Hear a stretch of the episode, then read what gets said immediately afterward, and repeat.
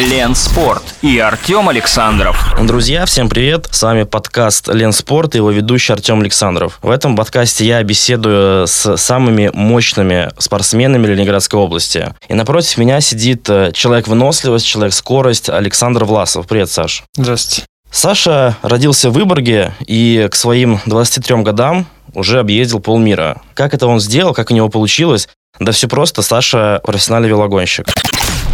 Смотри, вот более-менее понятная для широкого слушателя твоя регалия – это э, победа на чемпионате России. Плюс ты мастер спорта по гонкам на шоссе, на треке. Да. А, плюс с 2014 года, с 18 лет, правильно? Ну ты да, ну, 15 год наступил, переехал в Италию, в итальянский клуб. Да, ты переехал в итальянский клуб, вошел в юношескую сборную России, но твоя самая главная победа, она случилась э, как раз-таки в Италии. Ты выиграл э, гонку Бэйби Джира. Ты можешь э, рассказать для простых слушателей, для чайника, как вот для меня, что такое Baby Giro, что это за гонка и почему она настолько престижная и популярная? Ну, Baby Giro – это молодежная версия многодневной гонки Джиро д'Италии, которая проводится по профессионалам, длится на 21 день. Но молодежь молодежная джира ну, в два раза меньше, 10 дней.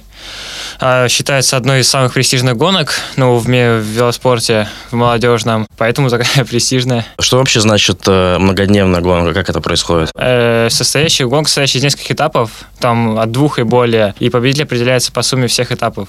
Ну, у кого меньше времени заняло прохождение всех этапов, тот и победил. Смотри, э, во многих своих интервью, э, когда тебя спрашивали про Бэби Джира, ты говорил, что э, розовую майку лидера тебе только удалось перехватить там перед последним этапом, да, в самом конце. Верно. Ты мне скажи, вот как человеку, который очень опосредованно знаком с велоспортом, зачем вообще нужны вот эти майки? Вот, разве это для спортсмена не является какой-то дополнительной вот, психологической нагрузкой? То, что я еду в майке лидера, все знают, что я лидер, не давит ли это на тебя? Да, конечно, является. Любая майка ты везешь, но ты, получается, выделяешься в пилотоне, в группе гонщиков. Угу. И это дополнительное ну, давление психологическое. Ну, и так как майка считается престижным, это как ну, вместо медали дают майку. Угу. Так принято.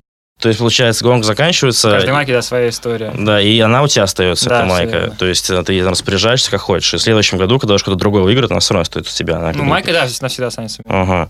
Вот смотри, в 2015 году ты подписал контракт с любительской велокомандой в Италии. Ты можешь объяснить, как э, простой парень из Выборга, простой парень из Ленобласти, как вообще его заметили вот итальянские скауты, как они на тебя вышли и как ты вообще туда переехал? Ну вот, где-то 17-18 лет я начал выезжать со сборной России в Европу на европейские соревнования, там на Кубке нации, чемпионаты мира, чемпионаты Европы. Там показывал хорошие результаты, был стабилен, выиграл одну гонку. Вот, наверное, после этого, после этой победы и стабильных результатов мне пришло приглашение спросили, не хочу ли я попробовать выступать в итальянском итальянском клубе.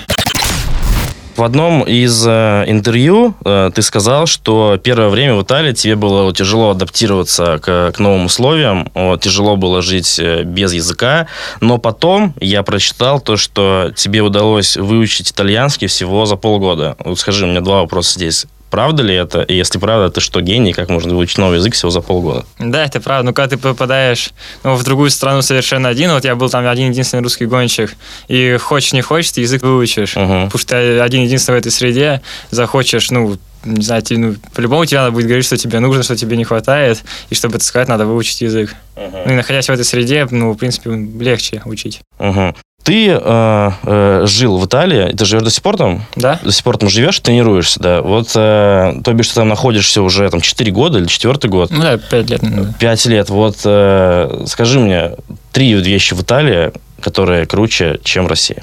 Еда. Угу. Природа. Угу ну, не знаю, погода входит в природу, в принципе, ну и э, более все спокойно. Размеренная жизнь. Да. А вот итальянская кухня, это что там, пицца, лазанья, паста, как вообще спортсмену, то велогонщику, который э, обладает довольно сухим телом и который должен быть вынослив, как ему вообще питаться в Италии с их местной кухней? Не обязательно она может быть высококалорийная. Ту же самую пасту можно приготовить и диетическую. Там брать цельнозерновую муку, для из которой делаются макароны, и вместо там жирного соуса болонеза добавлять овощи и там какую-нибудь э, рыбу, тунец, например. Вот, а вообще вот э, у велосипедистов, их профессиональных командах, у них есть какие-то личные повары, личные диетологи? Вот это да, конечно, все есть и повара, и диетологи. Ну, повара, думаю, есть, наверное, у каждой команды. потому что на некоторые крупные соревнования, когда ты приезжаешь, ты не знаешь, когда там будет кухня, как будут готовить, что туда положить тебе в тарелку, и поэтому многие возят своих поваров, и чтобы ты был уверен, что ты съешь все правильно, и у тебя не будет потом проблем с желудком. Мгм. Алексей Рядаков, глава велоспортивной федерации Ленобласти, как-то сказал, что в регионе нет необходимой инфраструктуры для развития вот профессионального велоспорта. В Питере э, он говорил, то, что всего один велотрек, и то туда попасть э, выборгским спортсменам тяжело из-за из конкуренции. Приходилось ездить в Омск, в Финляндию. Меня вот лично очень удивляет, что в таком вот велорегионе, как Ленобласть, куда э, часто приезжают велотуристы из Финляндии, и особенно вот летом и весной приезжает просто толпа велотуристов из э, Питера, тут просто весь общественный транспорт, там электричка не забита велосипедистами. Нету инфраструктуры. Ты можешь рассказать про степень вот развитости велоспорта в Италии, во Франции, где спорт очень популярен? И есть ли там вообще вот регионы э, в странах, э, где велосипедистам негде тренироваться, так как это происходит в России?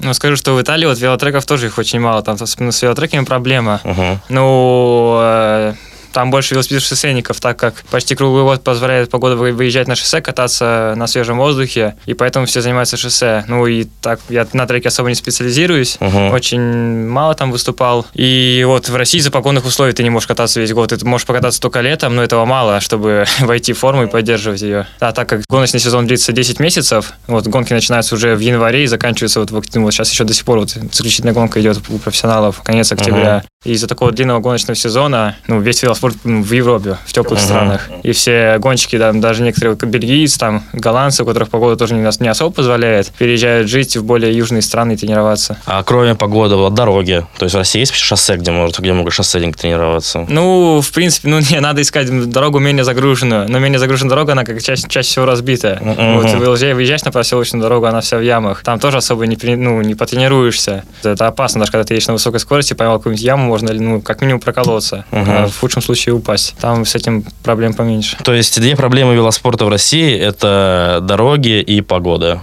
Ну, да, загружен, сами, такая может быть качество дорог, загруженность дорог. Там страшно выезжать, когда много машин. Ну и, да, погода. Ну, прям Ну, также и рельеф. У нас здесь равнина, а такие гонки, как Тур де Франс, там проходят в высокогорье. Мгм. Там, ну, чтобы ездить в горы, надо тренироваться в горах. На равнине ты этого не сможешь сделать. Ты согласен, что в России велоспорт э, практически не освещается в прессе? То есть э, очень мало кто знает э, лидеров спорта вот нашей страны. Что, что, как бы ты вот это вообще объяснил? Популярность, например, футбола там, или бокса, там, да, условно, там, хоккея, хоккея, в принципе, понятно, и такую непопулярность, как велоспорт. Ну, думаю, потому что в России. Ну, народ воспринимает покататься на велосипеде просто как хобби, не как, ну, может быть, как спорт. В футбол можно поиграть в любом дворе, а покататься на велосипеде тебе нужен инвентарь, покупать велосипед, покупать для него форму, каску, вот все-все-все это. А с футболом намного проще, поэтому более популярный. Ну, возможно. Вот э, расскажи про гонку, на которой ты стал э, чемпионом России. Вот у нее есть какое-нибудь название? Вот как, например, в Италии, Джира или... Чемпионат России? Как Просто называется чемпионат России? чемпионат России, да. Да, где он проходит? В этом году он проходил, э, Ты призабыл? да, призабыл. Так, а сколько дли- гонка длится вообще? То есть это сколько, 100 километров, 120? Это тоже так по этапам, да, она проходит? Не, Ну, чемпионат России это э, Однодневная однодневная гонка. гонка, одним днем. Была 185 километров, по-моему. И человек, который выиграет гонку, он сразу становится чемпионом России, ему дают мастер спорта, или мастер спорта это по-другому служит? Не, мастер, да, мастер спорта за это тоже дают. Он становится чемпионом России ну, на весь год. Ездит в, в майке чемпион России. За это Мгм. тоже дают майку. А май какого цвета в России? Российского флага. Российский триколор. Понятно, довольно патриотично. Смотри, давай вот отвлечемся э, от немного от велоспорта как от спорта и поговорим о более приземленных э, вещах для, для обычных людей. Вот, например, вот поговорим о деньгах, вот о заработке. Я м, видел на ютубе одно твое интервью, видеоинтервью, которое снималось в Выборге. Начинался ролик с того, что ты приезжаешь э, на место интервью на BMW. Это было год назад, э, тогда тебе было 22 года. Сколько ты получал, э, когда перешел э, в «Газпром Росвелла»? Ну, в принципе, для российской зарплаты там платят привычно. Так как есть, ну, в велоспорте есть правило, там в профессиональных командах вот велосипедисты есть определенная минимальная сумма контракта. Ниже нее ты не можешь правильно получать. Минимальная сумма контракта в год в районе 50 тысяч евро. Но учитывая то, что там профессиональные велосипедисты, они почти как сами по себе, у них и есть организованные сборы, но не круглый год. И поэтому ты сам себе должен искать жилье, сам покупать продукты, питание, организовывать иногда даже сборы, выезжать из куда-то на высокогорье потренироваться там на пару недель. И там все, допустим, ну, перелеты на гонки оплачиваются командой, а по личным делам это все за свой счет. Поэтому не всегда получается такая большая сумма. Это потом уже дальше зависит от твоих результатов. Ну, круче результаты, чем ты полезнее, тем больше у тебя. Ну, то есть там премии, бонус? Да, ну да, за каждую гонку премии от организаторов, от команды. Ну, скажи, ты когда начинал в небольшом городе Выборге, там живет там примерно 80 тысяч человек, где э, дороги оставляют желать лучшего, вот я по себе знаю, так как, повторюсь, сам оттуда родом, могут ты представить, там, условно, 10 лет назад, когда тебе было 13, ты, мог бы ты представить, что ты через там, 8 лет будешь заниматься э, велоспортом с таком уровне, что твой заработок составит 50 тысяч евро минимум? Нет, не думал об этом. Занимался, как мне просто нравилось кататься, я и катался, ходил, занимался. Ну, а, а вообще ты за свою карьеру, э, что в Выборге, что в России в целом, ты знал вообще вот людей молодых, да, там парней, там 10-12-летних, которые думают о том, что вот, хочу связать жизнь с велоспортом, чтобы зарабатывать себе на жизнь. Вот, например, ну, условно, там на Западе, да, там люди в США, например, э, начинают заниматься спортом каким-либо профессионально, там в колледжах, и, ну, и в дальнейшем смысле о том, что они, они могут э, покормить себя в России люди все-таки занимаются спортом, любым практически спортом. Большинство людей занимается вот как хобби. Вот пока в школе учатся, там, на начальных курсах универа. Вот ты знал вообще людей, которые прям вот нацелены были на то, что вот вообще есть что я буду зарабатывать? Не, кстати, мне кажется, вот ни одного такого человека я не знал. Все, да, даже все воспринимают этот спорт как просто как хобби. Вот когда я в школе учился, вот тебе говорят, ну, сейчас да, ты погоняешься, а дальше что?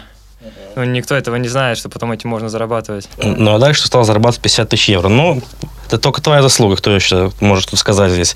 Смотри, у меня сейчас будет к тебе вопрос. Э, я, это подводка к другому вопросу, ты сейчас поймешь. Вот э, скажи, сколько э, примерно может стоить профессиональный велосипед? Ну, тысячи три евро. Такой средний, не прям топовый. Окей, теперь сам вопрос. Давай вот рассмотрим гипотезу. Вот я родился вот в обычной семье российской, то есть не богатой и не бедной. Какие шансы вот у меня стать профессиональным велогонщиком? Вот, например, про теннис говорят, что э, чтобы вот ребенка своего воспитать профессиональным теннисистом, нужны какие-то прям колоссальные затраты. То есть тренеры, тоже диетологи, то сборы и так далее. Хотя вот со стороны кажется, что там купил там майку, шорты, кроссовки, ракетку, как бы играй. Как в велоспорте, вот человек вот из самой обыкновенной семьи, он может стать профессионалом в небольшом городе? Ну вот когда я все время вот занимался в Выборге, все это было бесплатно. Само занятие бесплатно предоставляли велосипед. Нас вывозили на соревнования, в принципе, мы особо ничего не платили платили, может быть, пару раз там на билеты, там, на поезд, чтобы выехать на соревнования, и все. Особо больше ничего. Поэтому нам, не знаю, нам все предоставляли всегда. Также в команде тебе все это предоставляется. Сам по себе, есть только для себя любитель покупать себе велосипед и тренируется, нанимает диетолога, чтобы выступать там в гранд-фонда, в любительских соревнованиях. А так, не знаю, вот в России, мне кажется, ну, почти в каждом регионе, в каждом клубе это все предоставляется. А со следующего года ты э, будешь выступать в новой команде в Астана Про Тим. Вот, и я э, прочитал, что это команда мирового тура. Вот ты мне можешь как чайник объяснить, что значит команда мирового тура? Мировой тур, там он, по-моему, состоит из 18 команд. Это вот самые престижные команды в велоспорте. Это как в футболе клубы Барселона, Манчестер Юнайтед, mm-hmm. которые борются за победу в Лиге чемпионов. То же самое, это команда Астана Про Тим. Ну, э, Манчестер Юнайтед, Барселона, это команда как бы ну, европейские, а вот это все команды всего мира, да? То есть это топ-18 команд во всем мире, мире. Да. Понятно. Звучит контракт с командой мирового тура, звучит как бы гиперсерьезно. У тебя есть какие-то вот ограничения по контракту? Что ты, например, не можешь делать, что ты не можешь говорить, что ты не можешь носить какие-то вещи? Вот. А, ну да, вот у нас есть, допустим, спортская одежда. И, ну, во время мероприятий, там, с командных мероприятий я должен ходить быть только в этой одежде. Там не, не могу использовать другой инвентарь. Э, также вот, допустим, на гонке другие продукты питания, которые нам на спортивное, на спортивное питание предоставляют. Э, ну, быть все время, да, в командной одежде, командный инвентарь.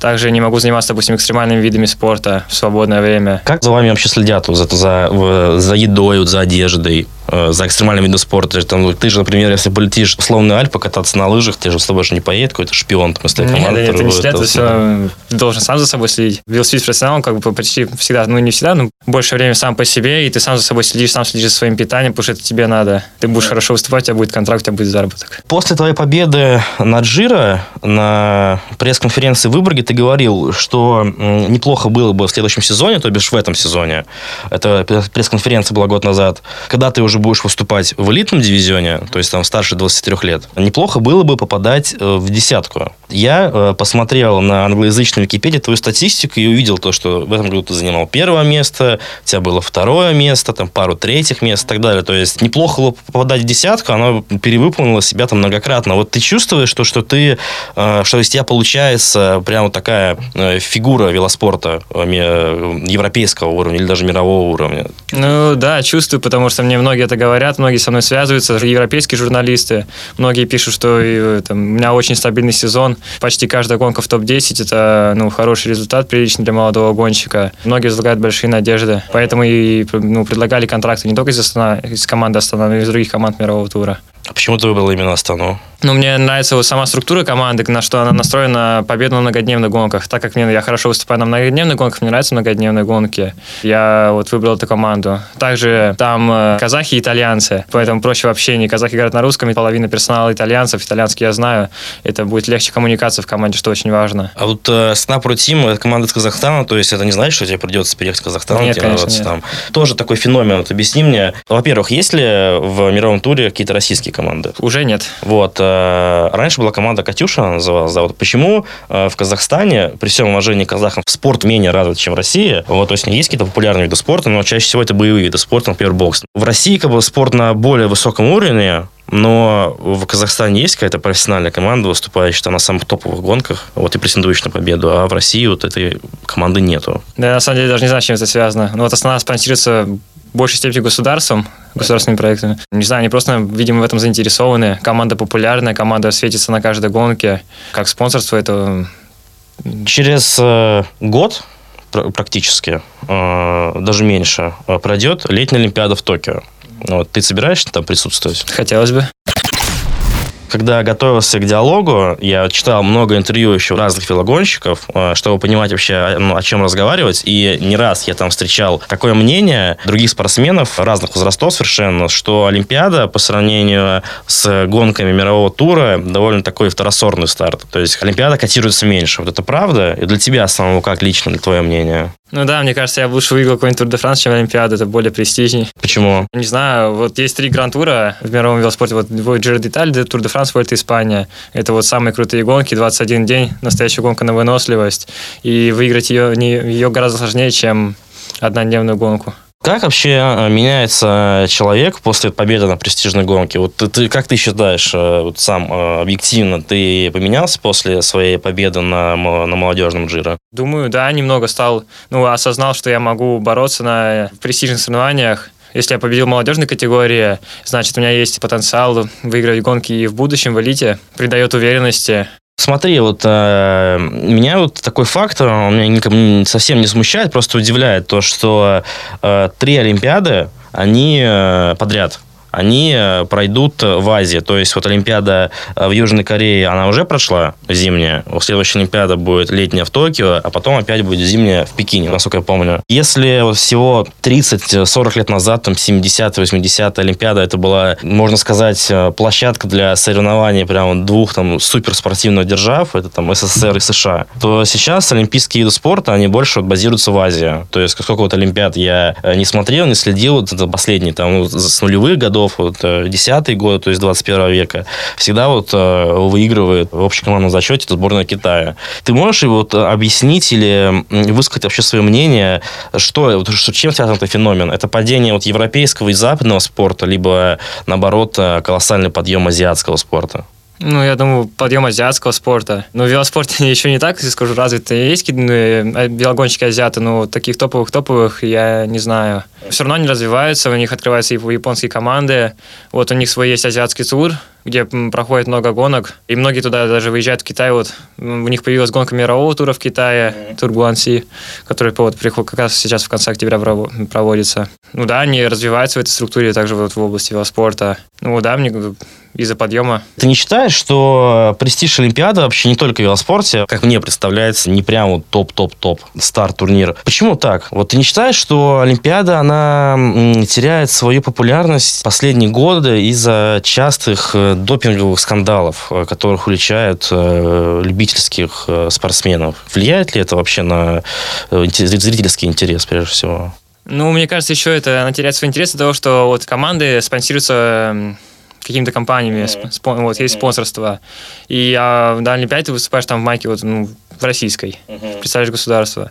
Но некоторые компании заинтересованы, чтобы ты представлял, ну, светил их бренд в знаменитых гонках, где ты выступаешь под их брендом, такие вот, как Jira Tour, потому что они платят за это и хотят видеть свой бренд на, там, на крутых престижных соревнованиях мирового тура. Ну, как ты считаешь, что из допингового скандала не вообще там не замешано? То есть, меня смотрят, тебе тоже такой вот есть вопрос, как бы он, ну, скорее вот про допинг, это же такой более около спортивный вопрос, это же совершенно там не не из плоскости там результатов, медалей и так далее. Многие спортсмены российские, например, вот известный титулованный лыжник Никита Крюков не поехал на Олимпиаду 2018 года в Корею, потому что э, нашей сборной запретили туда ехать под своим флагом, и можно было туда отправиться только под флагом нейтральным. И он сказал, что не поедет. И также такое мнение вот многие высказывали. Если случится так, что за пару месяцев до старта Токио, предположим, ты уже все, тебя взяли в сборную России, ты едешь уже на Олимпиаду в Токио, и э, нашу сборную снова решают лишают э, флага и говорят, э, вы можете только поехать только под нейтральным. Вот ты отправишься на Олимпиаду под нейтральным флагом? Думаю, да, ради опыта. Это все равно как не как Олимпиада, гонка, все на нее настраиваются. Это ну, совершенно другие, как другая гонка. Там более все подготовленные, подходят специально, специально к этой гонке, вот все идут на максимум. И там все или ничего, потому что это один день. Ты либо выиграешь, либо ну, проиграешь, поэтому все идут на победу. Это, ну, такой специальный опыт такой. Под конец нашего интервью я тебе хочу задать пару таких странных вопросов, довольно-таки. Они всегда были очень интересны, хоть я никогда э, особо плотно не увлекался велоспортом. Вот первый. Не так давно, насколько я помню, это было в прошлом году или в начале этого года, э, славянский велогонщик э, Янис Брайкович, он выложил в Инстаграм э, фотку своих ног после какой-то гонки. Это был такой резонансный шаг, потому что я понимаю почему, потому что я видел эту фотку, и там ноги похожи на какое-то, на две какие-то машины. То есть они супер сухие, там какие-то огромные просто мышцы, куча вен. Вот э, скажи вообще, как вы, вы вот, велогонщик представили, доходите до такого состояния, вот, чтобы у вас были настолько огромные ноги? Ну, это диеты, тренировки. Э, все хотят быть максимально сухими, так как никто ну, жир, это лишние килограммы. Ты, тебе они просто не нужны, тебе тяжелее будет ехать с ним. Это как то же самое, что ну, просто вести рюкзак за спиной. И все хотят от него избавиться, и поэтому... Ну, скажи, вот ты сколько весишь сейчас примерно? 65 килограмм. 65 килограмм. Вот если ты будешь весить 68 килограмм, ты будешь чувствовать это, когда будешь ехать на трассе? Да, конечно. это сильно чувствуется. Так более так, ну, потяжелее, особенно в гору. Нет такой легкости. Подъемы в гору вот на разных этапах, они сколько длятся? Какой самый, самый длительный подъем в гору? Ну, не знаю, ну, час, наверное, езды вверх. Час подряд езды вверх. Да.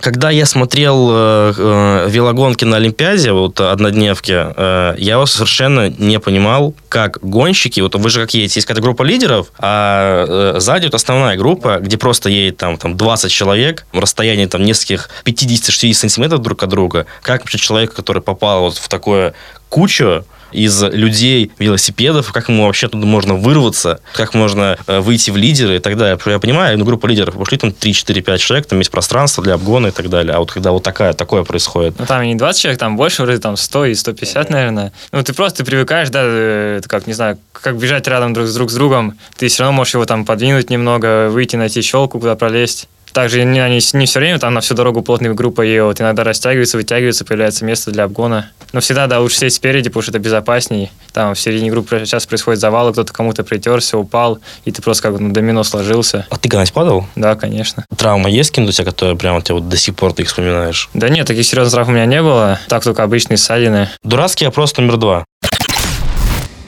Я хочу тебя спросить про велосипед на трековых гонках. Даже не про велосипед, а про одну часть, а про колесо. Как представляется велосипед обычному человеку? То есть два колеса со спицами. А вот на треке я очень часто видел, что у колес вместо спиц такая стоит пластина. Ну, да, Да, сплошная, Да, сплошная. Зачем? Какая разница? А, для аэродинамики. На шейных гонках э, ставят такие, На индивидуальной гонке только. а на других почему нет? Не, не- нельзя по правилам. А, запрещено. То есть, когда э, стоит пластина, велосипед едет быстрее. Ну, он более аэродинамичный, но менее управляемый. Это опасно. Когда при, там, при боковом ветре на поворотах тебя может там занести, унести. Ну и два заключительных вопроса, но два, наверное, самых важных. Первый вопрос – это что будет э, с российским велоспортом через 10 лет, по твоему мнению? Раньше было много команд России, есть континентальных. Была команда мирового тура, проконтинентальная команда, вот «Газпром» Русвела. Континентальных команд сейчас осталась только одна. Также команда мирового тура пропала. Пока что ситуация не очень. Не знаю, если кто-то займется, найдет спонсорство, чтобы развивать велоспорт в России, начиная с юношей и выводя их в профессионалы, тогда, может быть, что-то изменится. Но сейчас пока что ситуация неутешительная. Стало меньше гонщиков, в России маленькая конкуренция, нет такой наверное, мотивации даже. Там в клубах не платят ничего такого, зарплат. За границу они не выезжают, катаются только в России, там и гонок не особо много, у тебя мало стартов, и не, нет интереса. А какой рубеж возрастной, э, когда гонщик уже понимает то, что у него не получится стать профессионалом? Вот тебе, например, там исполнилось столько-то лет, у тебя нет какого-то контракта крупного, и ты понимаешь, что все. Когда этот рубеж наступает? Сколько лет должно быть у гонщика? Ну, в 20 лет, в принципе, еще можно, если ты занимался, занимался, ты там соберешься, прям вот соберешь, соберешь, то еще можно. После 20, как у тебя прошла, да, категория, молодежная категория до 23 лет, 22 года тебе прошло, ты уже становишься элитой, это уже намного тяжелее, поэтому уже, мне кажется, вариантов очень-очень мало. Да, пора уходить. Ну и последний у меня вопрос. Что будет с тобой через 10 лет? Кем ты себя видишь через 10 лет в профессиональном плане? Надеюсь, выиграть хотя бы один гранд-тур через 10 лет. Хотелось бы сделать уже такую успешную карьеру, и через 10 лет уже можно, в принципе, завязывать этот спорт. Если несколько лет у меня будет успешная карьера, когда я все удовлетворю свои потребности, выиграю там гонки, которые хотел, покажу результаты, буду полезен команде, подзаработаю, и тогда уже можно заняться чем-нибудь другим. Хоть один русский гонщик выиграл гранд-тур? Да, конечно. Да? Много? Ну, немного, но выигрывали, да. Ну, я очень надеюсь, что ты будешь следующим. Спасибо, что пришел сегодня к нам. Было очень интересно пообщаться. Спасибо. Спасибо. Спасибо вам. Лен Спорт и Артем Александров.